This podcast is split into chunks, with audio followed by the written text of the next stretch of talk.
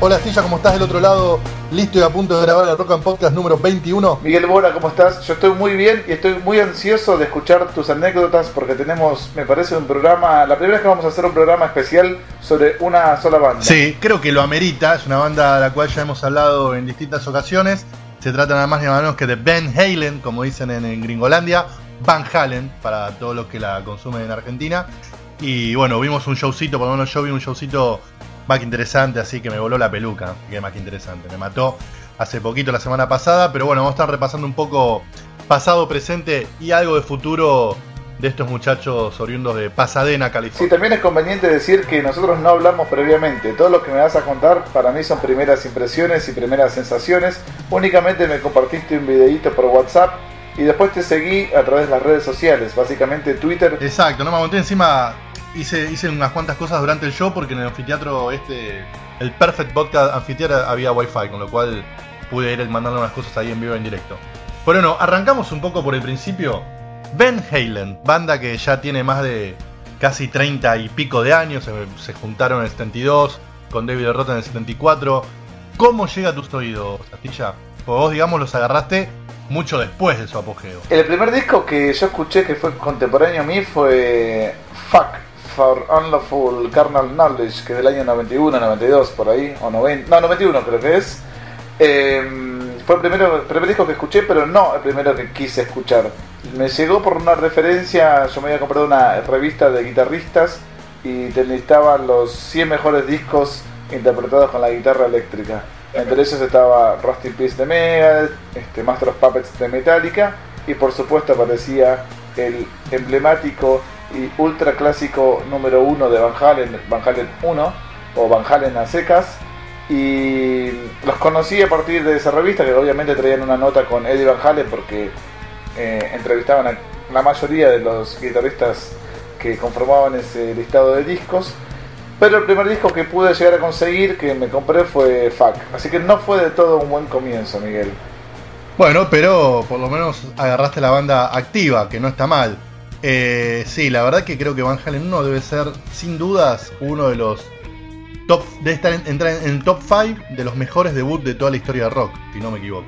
O si compartís conmigo. Sí, de los mejores debuts, y te digo otra cosa más, de las mejores interpretaciones guitarreras de todos los tiempos. Tal cual, a, a, a, más de, de 30 años de, de, ese debut, realmente la guitarra sigue sonando con una actualidad increíble. Así que sí los conociste vos. Yo los conocí, obviamente te, te llevo algunos años este, cuando recién en la televisión empezaban a aparecer algunos programas de, videoclips musicales, lejísimos todavía la era del cable, en realidad unos programas de aire que tenían un segmentito de videoclips y un día enganché con un amigo de casualidad Jump de Van Halen porque justo estaban lanzando 1984 y fue como una especie de amor a primera vista. No solo por el video, sino por obviamente la canción que era un hit desde el minuto uno. Este, toda la onda de los tipos, este, con mi amigo que Andrés, que le mando un abrazo, eh, nos impactó tanto que salimos corriendo a comprar el cassette. Y obviamente, todavía un poco pobres, el cassette nos pareció un poco raro, violento, no eran todos temas como Jam, ¿no? Tenías cosas más violentas, más fuertes. Pero ese, digamos, fue este, nuestra, nuestro ingreso al mundo Ben Halen. Sí, por lo menos vos los agarraste con el último disco clásico de la banda, y el último disco justamente en contar con David Roth hasta la reunión de hace unos años atrás, un disco que, que marcó el retorno de David en disco físico al menos, porque ya había vuelto por lo menos... Al estudio, al estudio. Claro, para grabar compilados.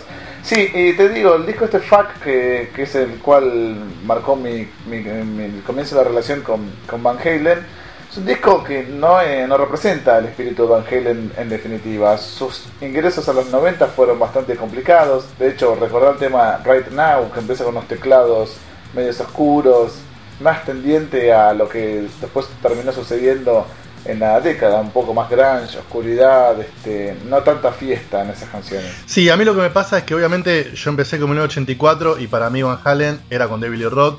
Este, empecé a investigar un poco para atrás y digamos, obviamente cada disco me parecía mejor que el otro. Entonces para mí ese era el grupo. Después cuando se, David Roth se va del grupo y entra Sammy Hagar, yo tuve una cuestión de rechazo, de casi de no poder escucharlo, no poder concebir que esa era la misma banda que me había impactado tanto. entonces me costaba encontrarle algún lado positivo. Con el tiempo obviamente le pude reconocer sus logros y virtudes en esa especie de Mark II que tuvo la banda con Sammy Hagar, pero lo que estoy seguro y lo que todavía mantengo como idea hoy es que era otro grupo. Era un grupo a lo mejor menos rockero, mucho más este, coqueteando con el pop, como decís vos, con bastante más teclados, pero que aún así ha logrado un montón de hits impresionantes. Porque a nivel popularidad y ventas la banda no, no, no decayó en su segunda etapa con Sammy Hagar. Sí, justamente iba a mencionarte eso, que con Sammy Hagar eh, lograron vender mayor cantidad de discos que con David Lee Roth en voces.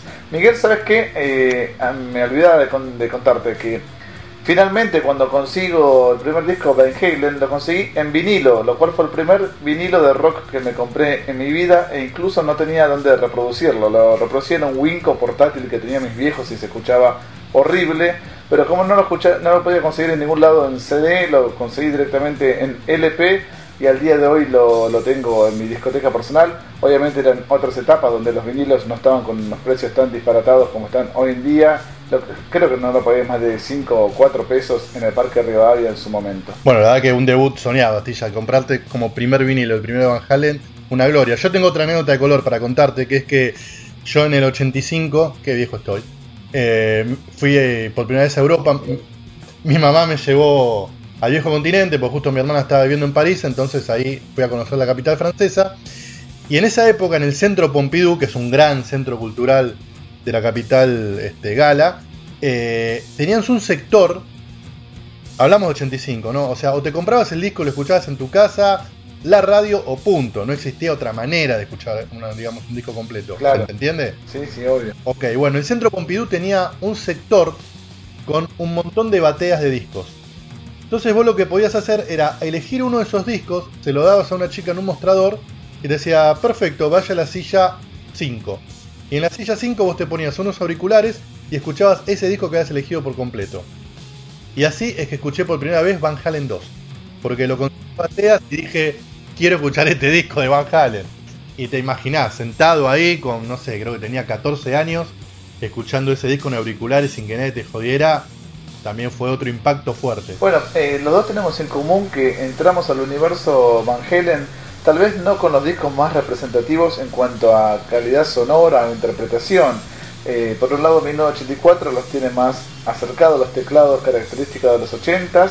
Y lo que yo te decía antes de 1991, el disco Fuck, que es mucho más oscuro que discos que habían editado tan solo 8 años atrás. Sí, tal cual. Pero bueno, lo bueno de Van Halen es eso, que enseguida te dan ganas para bucear en el pasado y lo que encontrabas era una cosa mejor que la otra. ¿Tuviste la oportunidad de entrevistarlos en alguna oportunidad? Nunca. Además es una banda jodida para las entrevistas, históricamente. David Roth ha dado pocas notas, este, Eddie Van Halen da muy cada tanto, y tienen esa cosa de que se apoyan en que ya tienen todo hecho, entonces no les hace falta ni dar notas ni someterse a, a digamos, a largas jornadas de prensa para lograr lo que quieren, que es este, llenar estadios porque ni siquiera es que tampoco arman giras demasiado ambiciosas, ¿no? Giran por Estados Unidos, tienen la vaca atada, llenan donde van, a otra cosa. Recién ahora para este último disco en vivo que sacaron en marzo, Live at Tokyo Dome, eh, me sorprendió que Eddie Van Halen diera por lo menos 3-4 notas a las principales medios, ¿no? Billboard, Guitar Magazine y alguno más pero fue el único. Eddie, Van Halen me parece un tanto amargo al momento de las entrevistas.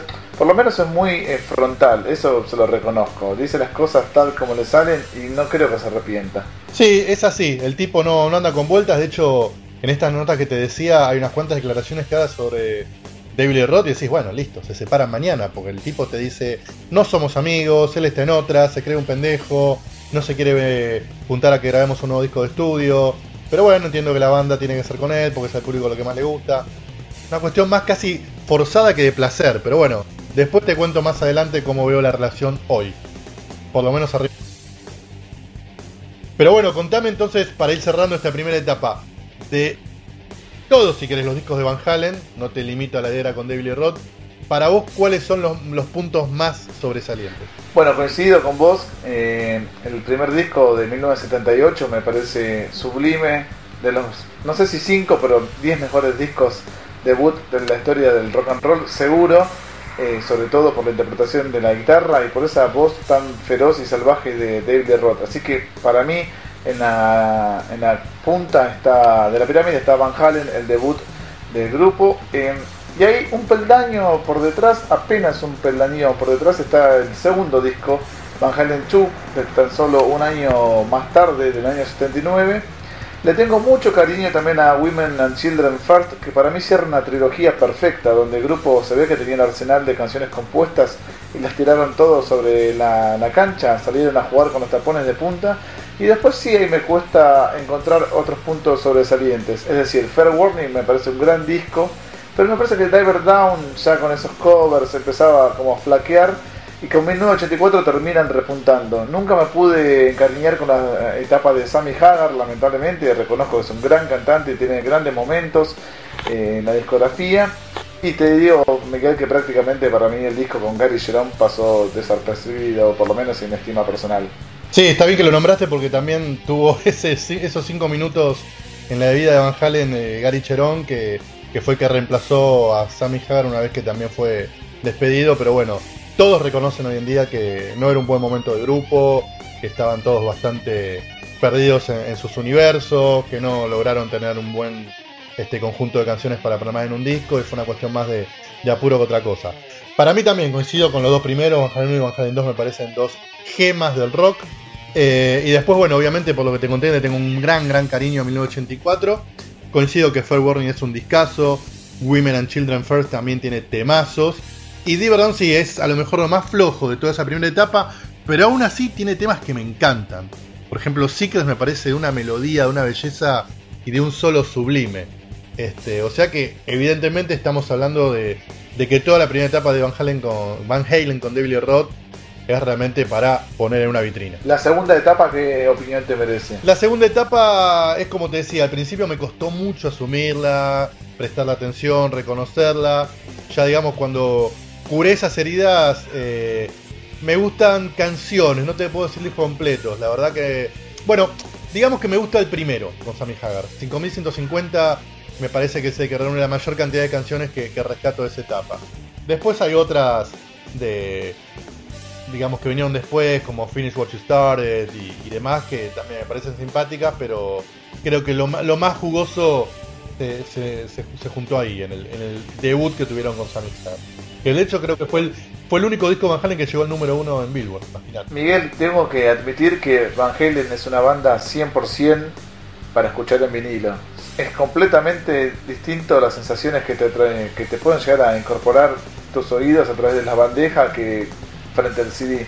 No sé si coincidís en este punto. Yo sí, yo, a mí me cuesta sumarme a la oleada del vinilo. Los empecé a escuchar en vinilo, obviamente, por una cuestión de edad. Y de hecho tengo los discos que en este momento tiene mi amigo Roque Casiero, que se los presté consignación.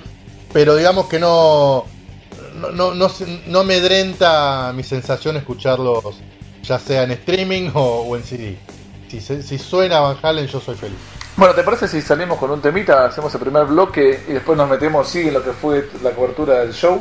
Dale, me gustaría elegir un tema de Van Halen 1, no de los clásicos, a ver si me acompañás. A ver. Yo elegiría Atomic Punk, como me parece que el serrucheo de guitarra que manda Eddie Van Halen ahí al principio es tremendo. Me encanta, entonces Atomic Punk para cerrar este primer bloque de Van Halen especial Rock Podcast número 21.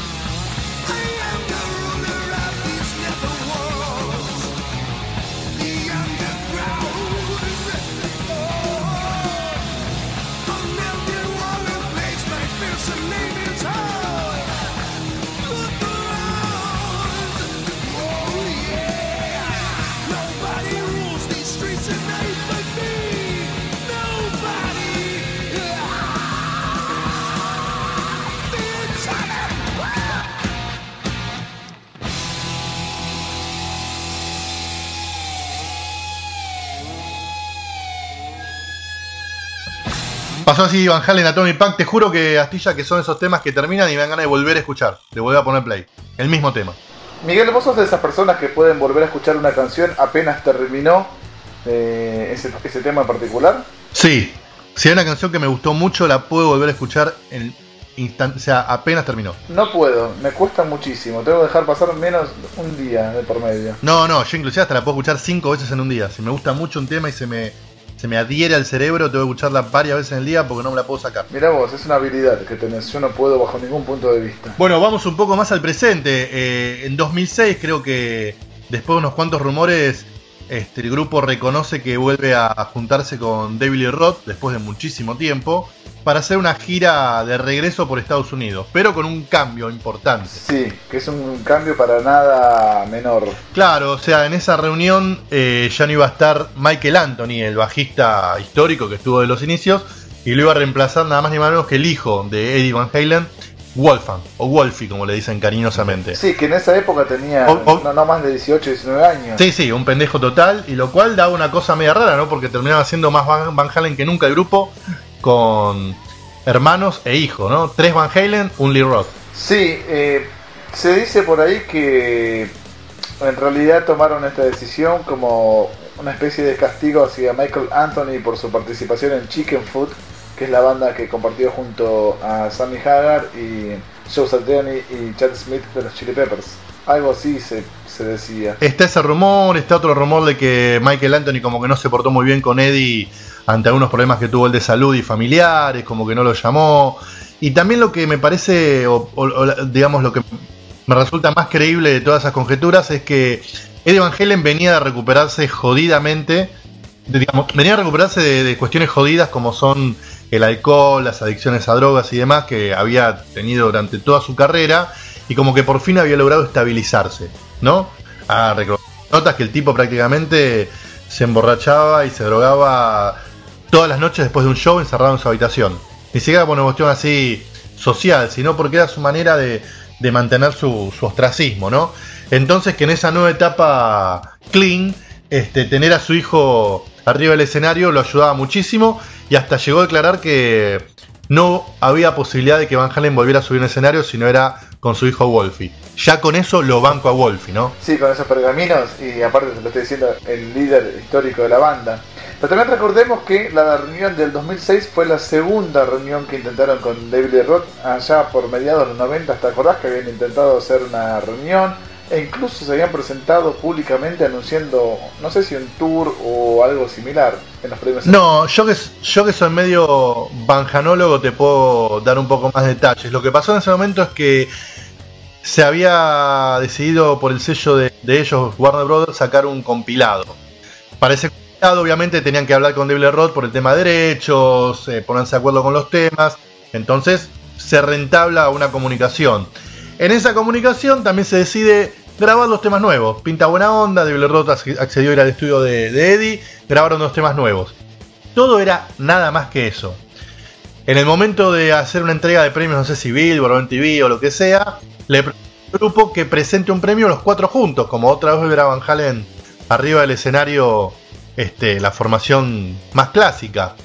Y ahí toda la serie de rumores de vuelven, gira y demás. Pero Eddie tenía claro que tenía que operarse de la cadera y que sin operarse, sin esa operación no, no podía hacer ningún tipo de plan, mucho menos encarar una gira. Y ahí donde empiezan los teléfonos de compuesto, donde esto estaba claro, de verdad, bueno, no, entonces me usaron, porque si me trajeron solo para presentar un premio y grabar un tema, grabar un par de temas, ¿para qué? Y ahí como que se volvió a pudrir la cosa y no pasó de ahí. No pasó de esa reunión eh, al público en la premia- entrega de premios y para los discos, en esos dos temas se incluyeron en el primer compilado de grandes éxitos de Van Halen. Sí, y si buscas bien por YouTube vas a ver que esa entrega de premios está disponible. Eh, Van Halen se encarga de entregar un premio a Beck, al artista Beck, al solista, y como que David Roth acapara demasiado la atención y empieza a hacer cosas payasescas y ve la cara de los hermanos Van Halen que no les gusta un carajo lo que está haciendo David Roth e incluso automáticamente después de eso salieron a, a dar entrevistas a, tra- a través del mismo medio, a través de MTV, donde lo castigaron muy fuerte a David Roth acusándolo de una falta de, profesionalismo o lo que vos eh, decías anteriormente, que no estaba del todo cerrada la reunión y el tipo empezó a tomar parte, tomar partido de, una banda de la cual todavía él no era parte, al menos en los papeles. Sí, exacto. Me parece que lo que, lo que pasó básicamente es que este, le faltaba un golpe de horno a ese regreso y salió antes de tiempo. Bueno, y eso nos lleva 10 años después que sí se materializa la reunión con David. Sí, con una gira por Estados Unidos, donde básicamente recorren los hits, con Wolf ya en el bajo, con un escenario bastante interesante que tiene una pasarela este, que se metía como en el público. Y fue como el puntapié inicial para lo que en 2012 terminó siendo el regreso de David Lee Roth al estudio con, con los Van Halen para A Different Kind of Truth, que fue un disco para mí más que digno. Mira, a mí en su momento no me había despertado mucho la atención, pero con el tiempo como que le fui quitando esa presión de disco de reunión y lo disfruté más como un disco de Van Halen y me pareció más armónico que a priori. Sabes que ese disco tiene una curiosidad, que es que los muy muy fanáticos de Van Halen, como puede ser mi caso, en algún momento escucharon eh, un disco que es uno de los piratas más famosos de Van Halen que se llama Ciro, eh, en general se llama Ciro, puede tener otros nombres, que son las primeras grabaciones que hizo Van Halen como grupo, como el primer demo de presentación, que tenía casi 8 o 9 temas. Entre ellos, por ejemplo, estaban Ronnie with the David, estaba una primera versión de House of Pain, el tema que cierra 1984, y tenía por lo menos 3-4 temas, yo recuerdo, que terminaron editados en A Different Kind of Truth. Tattoo son los temas, ¿no? No, no, Tattoo no. Eh, seguro She's the Woman, Out of Space y alguno más y otro más que no me acuerdo. Pero vos escuchás ese demo que fue grabado en el 77 y es la maqueta del tema, la maqueta que terminan grabando en 2011. ¿Y qué te parece a vos eso? ¿Te la baja un poco o no? Me, o sea, los temas a mí me gustaron, pero me da la sensación de que obviamente es una banda pachorra o una banda complicada a la hora de grabar, porque, digamos, tuvieron que meter mano a cosas que ya tenían más o menos hechas. No es que sacaron este, fuerzas para decir empecemos de cero a escribir. Sí, pero también te pongo un ejemplo. A ver, si Metallica recupera un tema perdido del 85-86 compuesto con Cliff Barton, a mí me, me parece que puede llegar a ser mejor que cualquier tema compuesto en la actualidad. Es decir, es un plus. Puede ser. Es una ladronada, pero es un plus también. Puede ser, pero lo que pasa que en el ejemplo que me decís de Metallica es una banda que nunca dejó de estar activa. Entonces, bueno, tiene otro, tiene, otro, tiene otros pluritos, o sea, o sea, le damos, le damos otro crédito. Acá, muchachos, no se juntaban hace más de casi 30 años.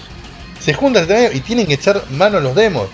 Bueno, igual hay otro gran rumor al respecto que es que dicen que Eddie Van Halen tiene pero latas y latas y latas en su casa de material grabado que nunca vio la luz y que seguramente más de alguna de esas cosas deben estar, pero alucinantes. Bueno, pues este disco fue, digamos, no te diría extraño para vos, pero sí tuvo un sabor especial porque te encontró trabajando y editándolo aquí en el país con una de tus bandas favoritas. Sí, tal cual, yo todavía estaba en Universal y, medio casualidad nos enteramos que el disco se editaba por uno de los sellos que tenía Universal y, y lo pude sacar en Argentina, que para mí también fue, fue un gustazo, de hecho decidí sacar la edición deluxe que venía con un DVD que traía este, a la banda tocando algunos clásicos en versión acústica. Lindo DVD, no sé si lo viste. Sí, lo vi, este, y lo vi en buen estado David Roth. Incluso vi primero el DVD eh, antes que el disco, que escuché el disco.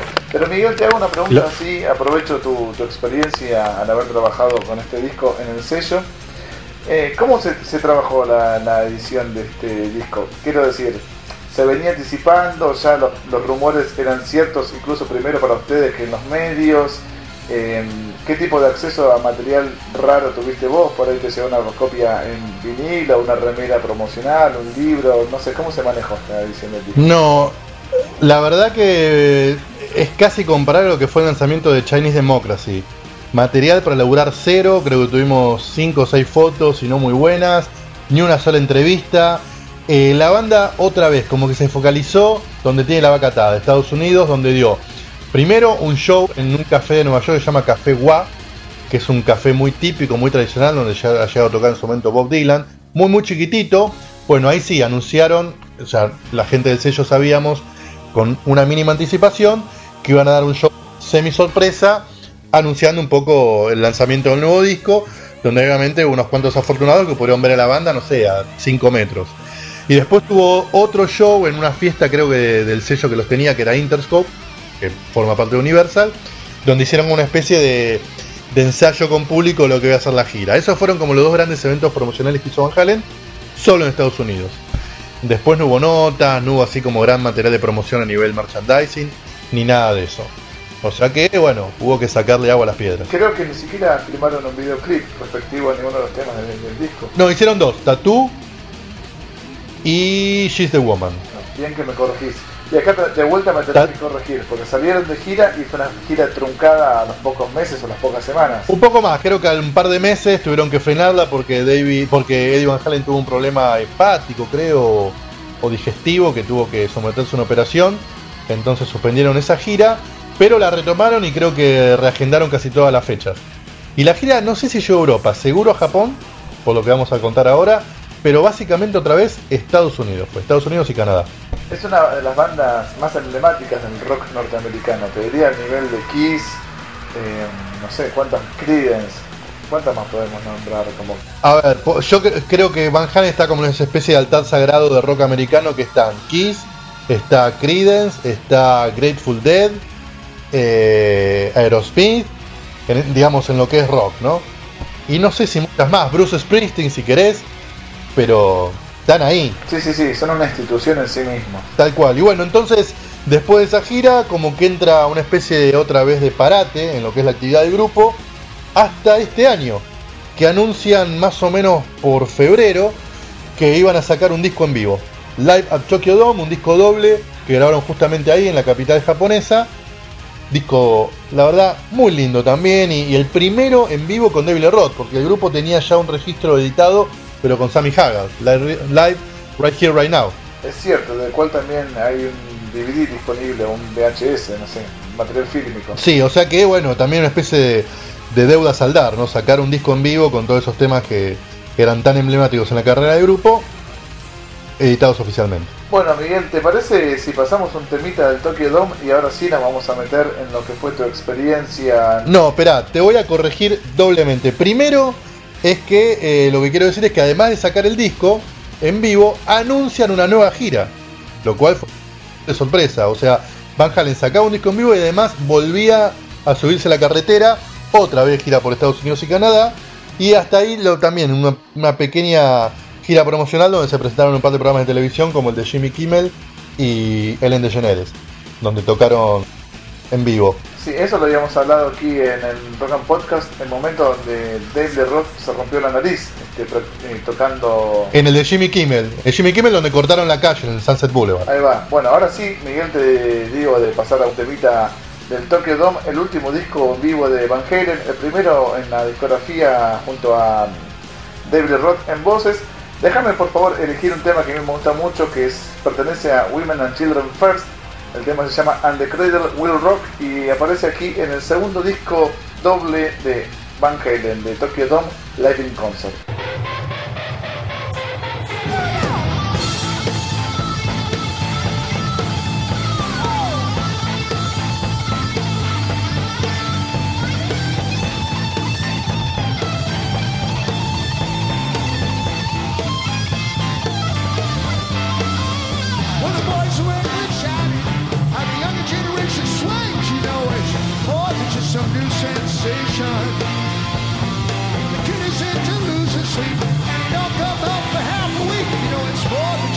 deprivation.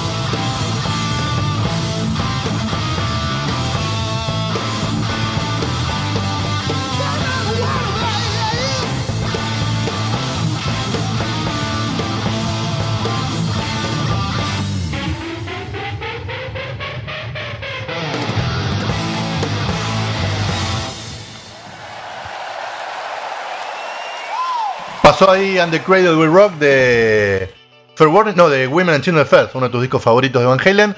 Y bueno, Tilla, la verdad que cuando anunciaron la gira dije, no me la pierdo. Estoy más cerca que nunca. Es, creo que era la banda, la banda que me faltaba ver. Digamos, de mis artistas favoritos que, más añoro.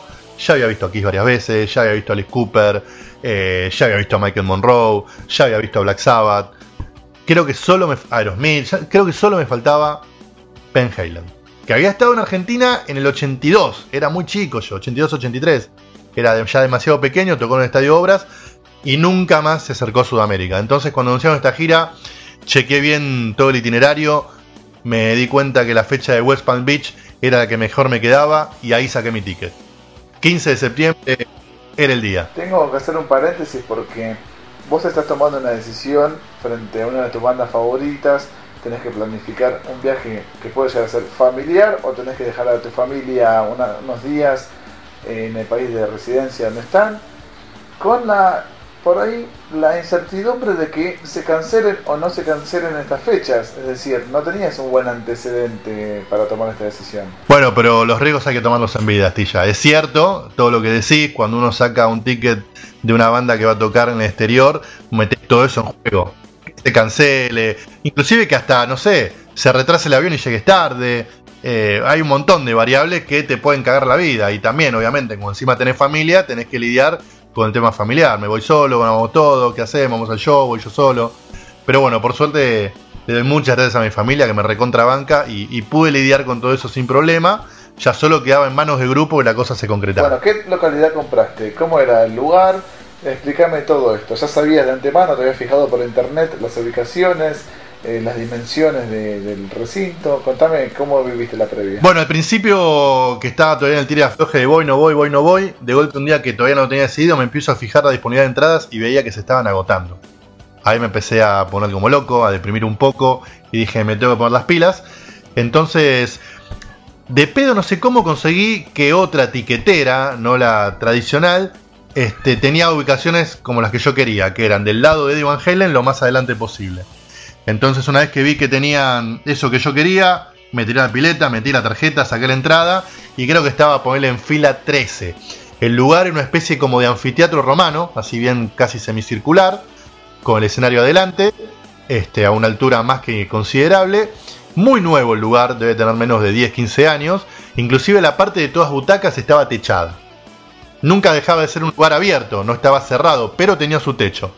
Y además tenía, digamos, en la primera este, la primera parte de la donde terminan las primeras filas de butacas, un pasillo donde había mesitas que vos podías comprar y sentarte ahí con cuatro amigos en una mesita tomando algo, viendo el show. Después venía una segunda este, línea de, de butacas, como lo que sería ya el pullman, ponele, por la distancia y la altura. Y al fondo había una especie de gran campo de pasto donde también podías comprar tu ticket y te tirabas ahí con las sillitas que llevaras, las sillitas así de picnic, para ver el show. Eso era el lugar en sí del show. En el ingreso tenías un gran, gran, gran estacionamiento al aire libre. Una vez que ingresabas al lugar tenías un patio de comidas gigante para comer lo que quisieras. Hamburguesas, pollo, papas fritas, pizza, hot dogs. Alcohol, obviamente, sin problemas. Allá, en ese sentido, hay que reconocerles que tiene una cultura mucho mejor que la nuestra, que no hay problema en la venta de alcohol. Este, inclusive te vendían latas de medio litro. Para que no te quedes con sed. Exactamente, y a la hora de ingresar al- a tu butaca, te agarraban la lata, te vaciaban el contenido en un vaso de plástico y adelante señor, sin problemas. Bien, vos fuiste solo al show. Yo fui solo, fui solo, eh, tampoco me quise perder el acto soporte que era la Kenny Wayne Shepherd Band. La verdad, te digo, Astillas suenan impresionante y Kenny Wayne Shepherd es un violero también para respetar muchísimo, muchísimo, No sé de qué me estás muchísimo. ¿Quién es Miguel, en serio? Kenny Wayne Shepherd es un pendejo que apareció, creo que en los 90, un rubio de pelo muy muy largo que tocaba blues, pero con un sonido bastante moderno, pero no dejaba de ser blues.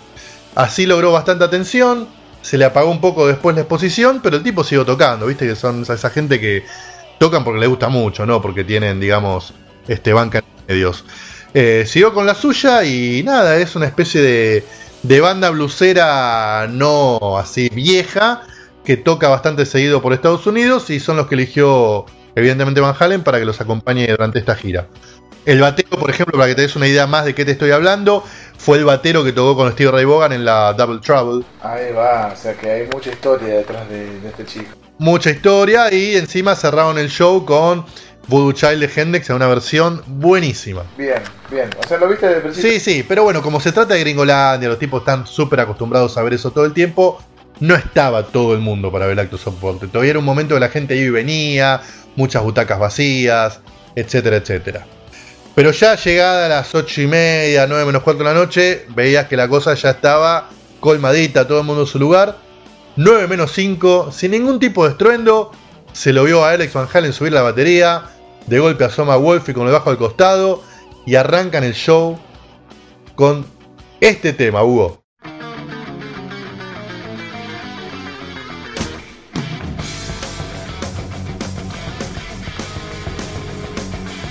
¿Escuchaste, Astilla, lo que te estoy diciendo? Arrancaron con ese tema, Lightning Up the Sky de Van Halen 2, imagínate.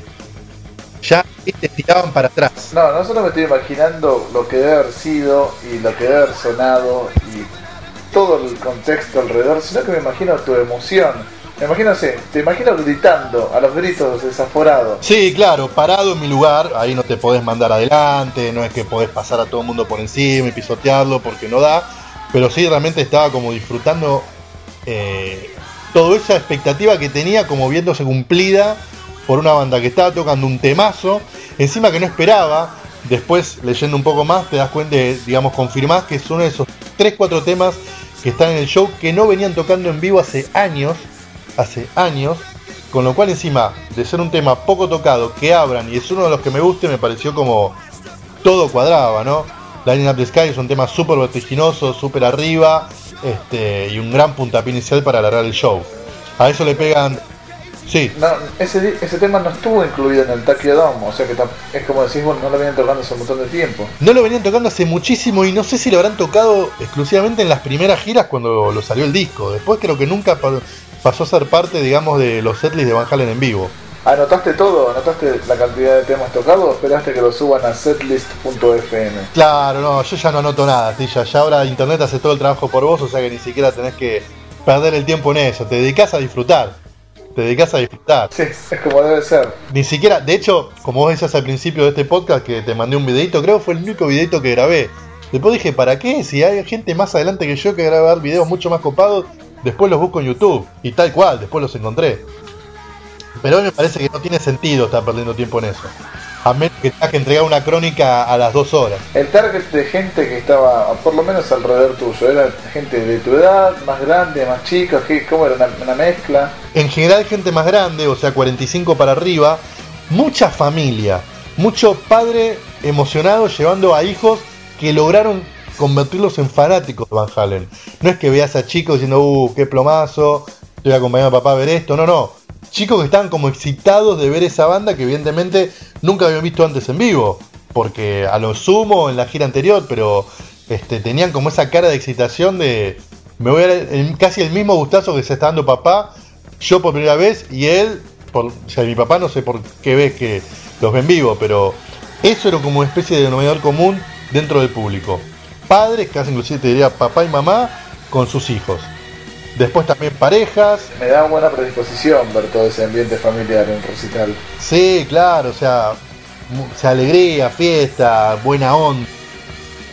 Este, inclusive había un par de, de gente así que parecía que había bajado el auto de Martin McFly y había venido en 1985 con los pelos bien batidos, bandana, remera de rat, este, un par así como que venían disfrazados, o sea, vestidos para la ocasión. Me encanta. Pero también otra cosa que me parecía muy, muy icónica, que también pasa mucho en Estados Unidos, es mucha gente con remeras de giras pasadas. No solo de la anterior, de la de 2013, sino que había remeras de giras de la época de Sammy Hagar, había remeras de 1984. O sea, como que iban con sus pergaminos. El público iba con, digamos, sus logros del pasado. Hermoso, Miguel. Yo sé que vos siempre sos de comprar merchandising en los puestos que hay, en las inmediaciones. ¿Qué compraste esta vez? Y acá no pude comer, me compré dos remeras y el póster de la gira que ya lo hice cuadro y está colgado en mi casa.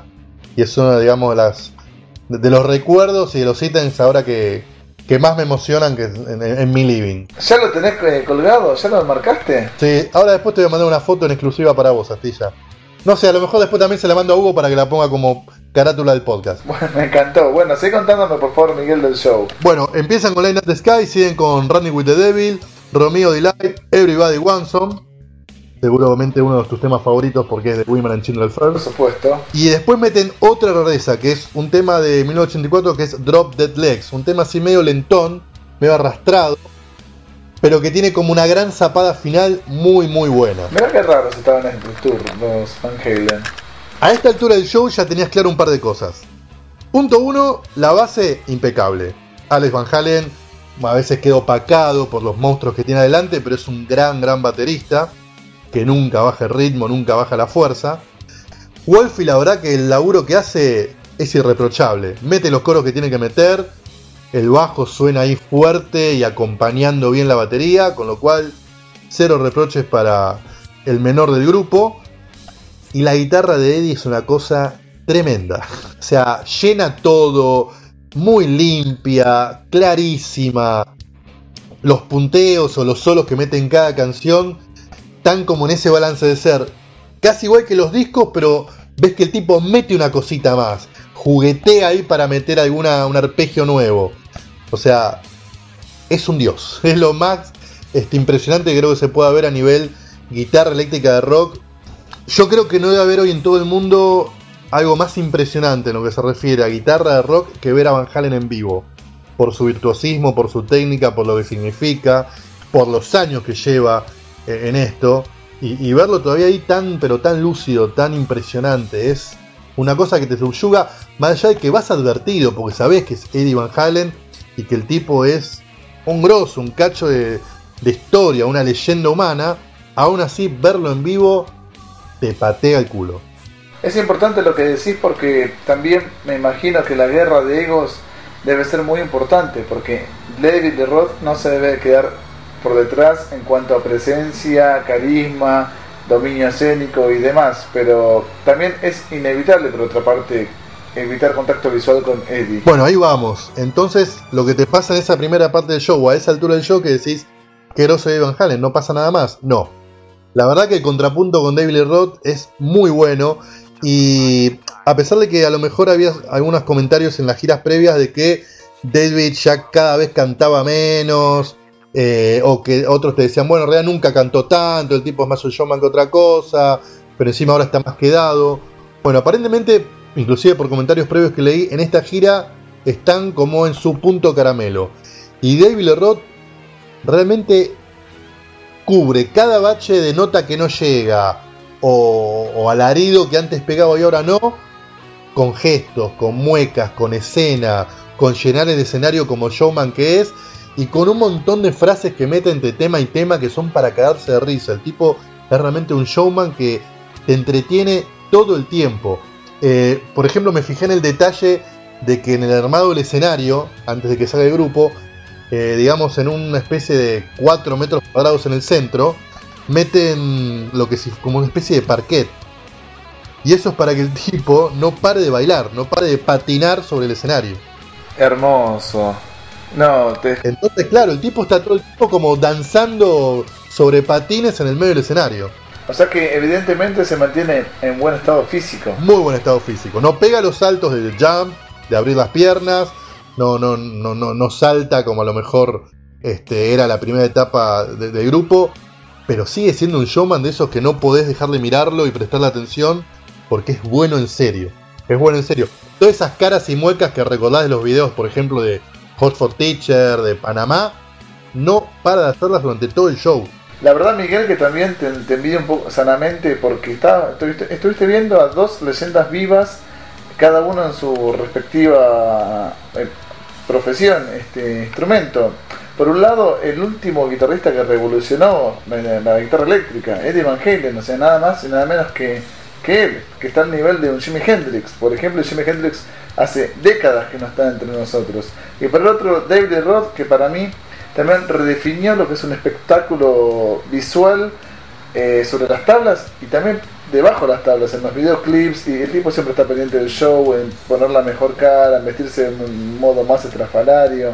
Todo lo que tenga que ver con show para mí lo redefinió Diamond Dave, que es lo que después propició el comienzo de los 80s y toda esa diversión. Exacto, bueno, de hecho el tipo hace eh, cambios de vestuario constantemente. Cambio de vestuario significa cambiarse el saco, o sea, se va poniendo distintos tipos de saco, uno más brillante que el otro, tiene muchas pañoletas con las que juega y boludea y, y a veces, por ejemplo, en Somebody Give Me a Doctor hace como que le seca la transpiración a Eddie Van Halen, eh, pero es así, el chabón es una máquina de, tirar onda y, y llenar el escenario, todo, todo el tiempo. Después también meten dos temas del último disco, eh, She's the Woman y Chinatown. Meten Feel Love Tonight. Eh, I'll Wait, ahí empiezan los teclados. Pero es un tema que a mí me gusta mucho. Baja un poquito el clima, nos relajamos un poco, pero es un gran, gran tema de Van Halen. Todo esto estamos hablando de que el sonido estaba en su momento culmine, no, no había fallas sonoras ni, ni, ni desbordes de la gente, todos en sus respectivos lugares. O sea que todo el contexto fue también propicio para que vos disfrutes en uno de los shows de tu vida. Sí, o sea, en Estados Unidos eso pasa siempre, es así. La gente está tranquila, disfrutando, no es que es súper amarga, tampoco es ese calor latino, pero está ahí disfrutando en su lugar y sin tratar de joder al de al lado. Y obviamente a nivel sonido y demás la tienen clarísima, suena bien desde el segundo número 3, te diría, no tienen demasiado que ajustar. El tema luces y demás también era bastante impresionante, tenía una especie así como de, semicírculos que se iban cerrando hacia atrás hasta terminar en la batería y, y armaba juegos de luces con los temas bastante interesantes. Hubo solo de batería a cargo de Alex Van Halen, donde además tenía una especie de sampler de, de bronce, de trompetas, entonces jugueteaba un poco más con esos ritmos. Eh, y después llegó un muy buen momento que fue el de Dance Night Away. Dance Night Away que creo que está entre mis top, tre- top 3 de temas favoritos del grupo. Y en el medio, David empieza a hacer como una especie de rutina, dándonos lecciones de cómo son sus pasos de baile, cómo son sus trucos para moverse en el escenario. Decía, usted tiene que estar así, usted fíjense que yo camino y de golpe quiebro acá como si fuera un cafillo y ahí arranco. Y entonces así tienen que hacer. Y así te da un montón así como de tips y trucos que obviamente si vos te los ponías a hacer ibas a quedar muy ridículo y como un estúpido, pero que a él le quedaban genial. Y eso después lo enlazaba con en tono bastante burlón y digamos este tolfa de otros recursos de cantantes. Entonces repasaba lo que era en el escenario Mick Jagger, la- los recursos de Bon Jovi y terminaba con las correteadas de una punta a la otra del escenario de, de Ozzy Osbourne levantando los brazos. Hermoso, quiero verlo en YouTube. Ahora se lo voy a buscar. Sí, no, eso, y la gente obviamente se mataba de risa, se mataba de risa. Siguieron los hits, Beautiful Girl, Women in Love, y otro gran momento y te diría unas ovaciones la noche cuando llegó Hot for Teacher. Sí, me imagino. Fiesta absoluta. Hot for Teacher este, la rompió, sonó tan cruda, tan potente como en el disco de 1984. El solo de Eddie Van Halen. Yo justo al lado tenía a dos chicos que estaban con sus padres este, en la misma línea, ¿no? en las mismas butacas. Y cuando llegó el solo de Van Halen, el papá le- lo codeaba al chico y decía, mirá, mirá que es eso. Tipo, o sea, no, no, eso no lo vas a ver todos los días. Es más, no lo vas a ver por este tipo. Sí, eh, creo que ver a Van Halen debe ser eso también. Saber que estás viendo un evento único e irrepetible, por lo menos para quienes vivimos de este costado del mundo. Exacto, después vino en Accenture Run, que, que te diría que de toda esta fue el único tema que me pareció que no terminaba de cerrar este en lo que era el concepto de show, medio que se pinchaba, es un tema bastante jodido a nivel vocal, entonces no terminó de cerrar, pero te diría que fue lo único que a lo mejor le hubiera criticado, le hubiera quitado del show. Ahí vino Me gusta tu perfil Sí. crítico. fue lo único, fue lo único, vale. No voy a hacer mucho más crítica con este show. Después vino Dirty Movies, otro de los temas que dicen que rescataron para esta gira, que casi nunca lo habían tocado en vivo. El segundo tema de Fair Warning. Sí, Y después viene otro gran momento del show, que es, se apagan las luces, panqueta en el medio del escenario, y aparece Damon Dave para que le cuelguen una armónica y le acerquen una guitarra Q. Ya te imaginas. Eso es lo único que vi en el show por YouTube. Momento de vender helados, como digo yo, Ice Cream Man. Pero ya es una rutina del show desde que volvieron en 2006, que es el momento que David Roth elige para contar una historia. Para hacer un relato sobre un hecho que él vivió. Que debe tener algo de realidad, algo de fantasía, pero el tipo lo cuenta tan bien que terminás aplaudiéndolo a rabiar. En este caso te lo resumo, lo que contaba es que en el año 85 creo, él ha recibido como 15 nominaciones por sus videos de Just a Gigolo y California Girls. Sí, Es la primera entrega de los MTV en el Radio City Hall de Nueva York. solista. EP solista, tal cual, Crazy from the Hip. Entonces el tipo fue muy contento, imagínate, uno de los tipos más nominados de la noche. Y en los pasillos se cruza con nada más nada menos que James Brown. James Brown lo para y dice, David Roth, te conozco y me gusta mucho tu trabajo, me gusta lo que haces, felicitaciones. David dice, no lo podía creer, realmente que el tipo este me diga eso, uno de mis ídolos, era deseo muy fuerte, pero empezó la ceremonia y cuestión que de los 18 premios no gané ni uno. ¿Por qué? Porque justo fue el año de We Are the World, con Fat Quincy fucking Jones. Dice, imposible, yo no puedo competir con la paz mundial. Imposible, eso es trabajo para Bono, que de hecho lo hace muy bien. Pero yo no puedo competir con la paz mundial, por lo cual, obviamente, ni Just Gigolo ni California Girl se llevaron una sola estatuilla este, ese año. Pero dice, después me puse a pensar y me iba a casa y recordé que James Brown sabe quién soy y sabe cómo me gano la vida. Qué mejor premio que ese para llevarme a casa. Entonces termina diciendo Lifetime Achievement Award para David Lee Roth. Aplausos y ahí arranca con Ice Cream Man. Es un fenómeno. Me lo imagino un gran contador de anécdotas y también para hacer un spoken word. ¿Por qué no? Porque el tipo ya excede lo que es el, el ámbito de la música. Sí, de hecho recomiendo, ya que estamos muchísimo, el libro que sacó hace unos cuantos años, Crazy from the Hit. ¿Qué es eso? Es un gran compendio de anécdotas, nada cronológico, va saltando de era en era, y, este, y es muy, muy divertido, porque el tipo te cuenta desde cómo se metió en el Amazonas cuando hizo la gira por Sudamérica, hasta cómo en una época se le ocurrió formar una, formar una banda así como tipo Big Band, este, llena de bronces y de negros, que nunca vio la luz. Buenísimo el libro. Súper recomendable. Detrás de Ozzy sería la siguiente persona a la cual yo le diría de filmar un reality sobre su vida. Lo quiero ver qué es lo que hace David Roth. Por supuesto, ciertas cosas no se van a poder pasar en la televisión abierta, pero para mí está al nivel del Ozzy de Alice Cooper, te digo. Si te metes en YouTube seguramente vas a encontrar un David Lee Roth Show o TV Show que son unos pequeños fragmentos de contando anécdotas. No hay muchos, pero hay. Buscalos porque es parte de eso que vos este, imaginás que quisieras ver como una cosa a lo mejor con mayor producción. Pero algo de eso hay. Bueno, a Cream Man le, le sigue Unchained, I'm Talking About Love, imagínate ya ahí cómo estaba el estadio. Y encima en I'm Talking About Love, una imagen que me quedó grabada es que en el, en el epílogo del tema, viste, cuando empiezan los coritos de Hey, hey, hey. Eddie Van Halen sube los puños, la guitarra y como, con, como un fan más empiezan, hey, hey, hey. Esa imagen me compró. O sea, ya me había gustado, pero esa imagen como que me la llevé para siempre. Justo te quería preguntar eso, ¿cómo interpreta los temas Eddie Van Halen, más allá de su habilidad y su oficio y su virtuosismo? ¿Cómo los eh, vive él en el escenario? Si lo veías frío, si lo veías compenetrado con el show, lo veías dispuesto a dar un show histórico o más que nada estaba haciendo un trámite. Yo te lo resumo con esto, vos los ves felices, contentos, siempre riéndose.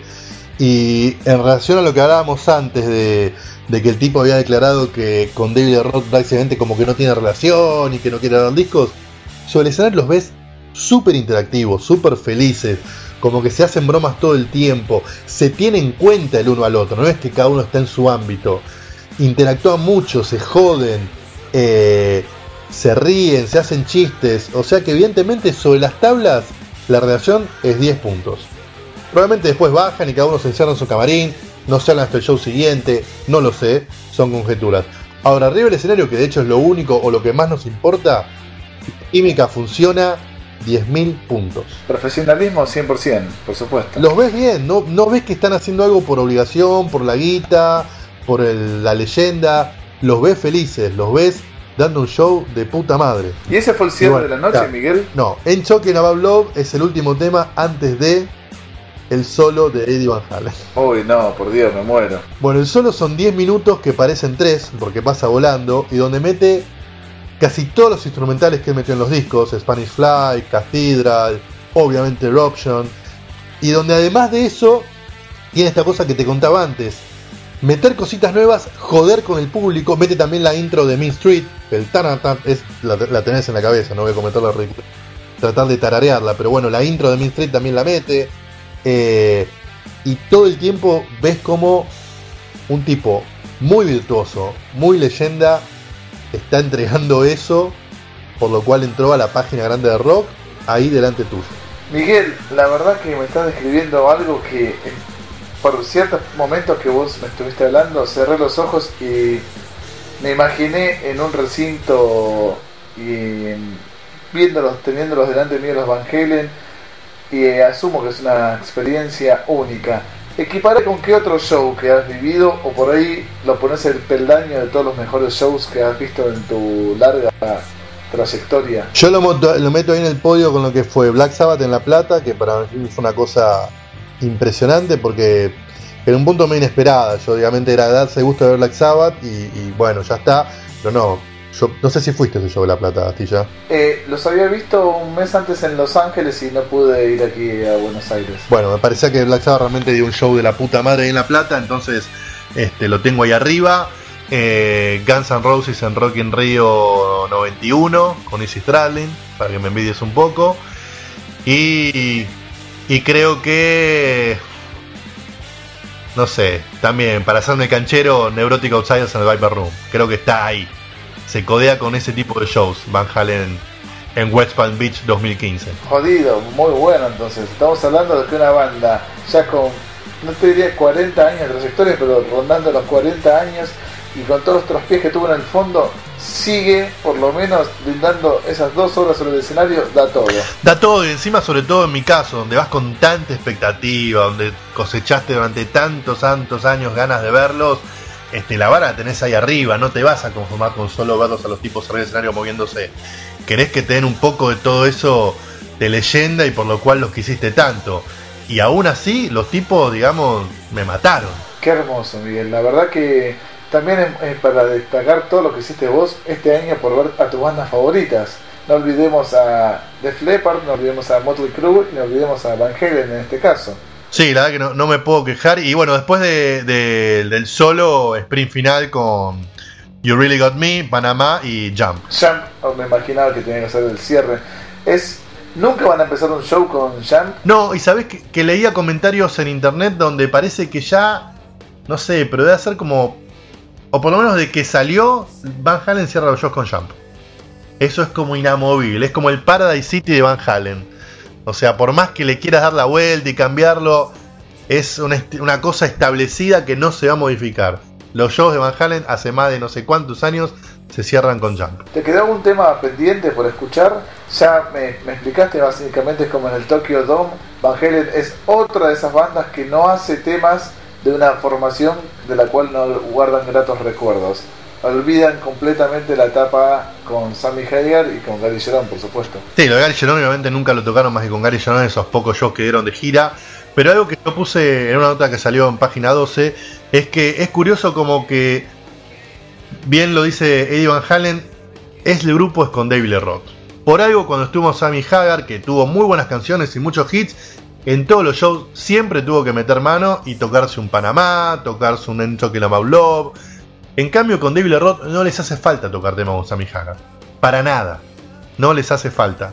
El catálogo con David Roth es tan grosso, es tan rico, que les sobra. No les hace falta meter mano en otros discos en los cuales el tipo no esté. Por lo que me contás, no hay ningún tema que haya quedado pendiente. Sí, a lo mejor me hubiera gustado escuchar en vivo como venían haciendo Wanna Hear About It Later o, o Main Street, pero bueno, Light Up the Sky, que fue una, una joyita y encima el de apertura, me pareció pero impresionante y totalmente inesperado. Eh, pero sí, después el resto de la lista parece que está curada por un tipo que sabe mucho y que va a conformar a casi todos los que vayan a ese show. O sea que Van Halen, por otro lado, hace lo que no hacen hoy en día bandas como Kiss. Se arriesgan un poquito más a, buscar en su repertorio. Tratan de apelar a su historial más que a los hits propiamente dichos. Es un balance entre los hits que no sabes que no van a faltar, no va a faltar Jump, no va a faltar Panamá, no va a faltar Unchained, no va a faltar Running with the Devil, no va a faltar eh, Hot for Teacher o Wayne Talking About Love, que son temas que sabes que si vas a bajar en los querés escuchar. Y están jugueteando con esto, con meter este, perlitas de, de temas que la gente solamente recuerda y, y tiene este y le va a agradar escuchar, pero a lo mejor no estaban en los papeles como clásicos, ¿no? La verdad, Miguel, eh, te agradezco que hayas compartido conmigo y con todos los oyentes también esta experiencia única. Y me alegro muchísimo que hayas podido saldar una deuda pendiente porque yo sé el fanatismo que vos tenés y la devoción que vos tenés por Van Halen. Sí, es como te digo, la verdad que me dio un gustazo de la última banda que me quedaba por ver, de esas que uno atesora en el corazón, de esas que vos trataste en tu adolescencia de comprar todos los discos, tener la discografía completa, tan así que la tuve en vinilo y después la tuve en, en CD. Creo que la última me quedaba. Todos los demás artistas que están como en esa categoría, en mi preferencia, tuve la suerte de verlos. A lo mejor me quedaría Ginger Wildheart, pero bueno, ahí me vas a arruinar y me vas a cagar. Pero después, eh, con Van Halen, creo que canto bingo. Bueno, Miguel, si tuvieras que rescatar uno de los temas y los puntos sobresalientes del show para cerrar este especial de Van Halen en el Rock and Podcast número 21, ¿cuál sería? Uy, Asti, ayúdame. Estoy entre Dance the Night Away y Ain't Chucky About Love, porque son dos temazos, fueron dos grandes momentos del show. Y yo creo ¿Con que cuál- con también al lugar común esta vez. Ain't Talking About Love me parece que tiene los números puestos. Y sí, del primer disco, casi casi el primer hit de la banda, y, y encima con un, un, un- un cierre a puro corito de estadio que es impagable.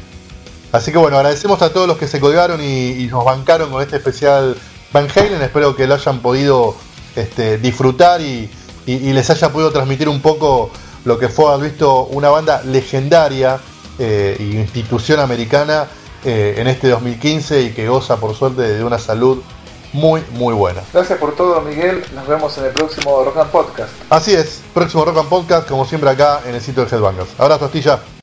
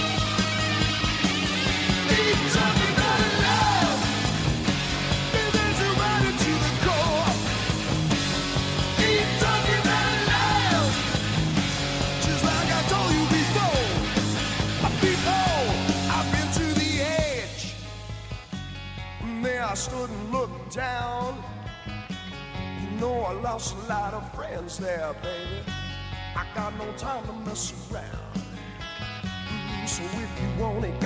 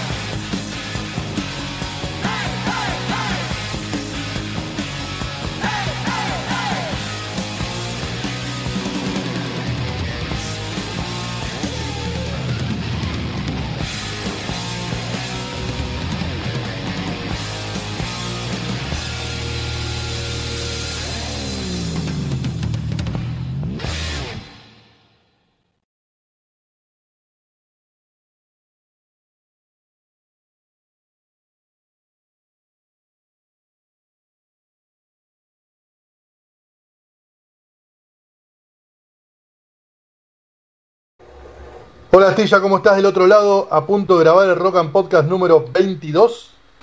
21. Vamos de nuevo.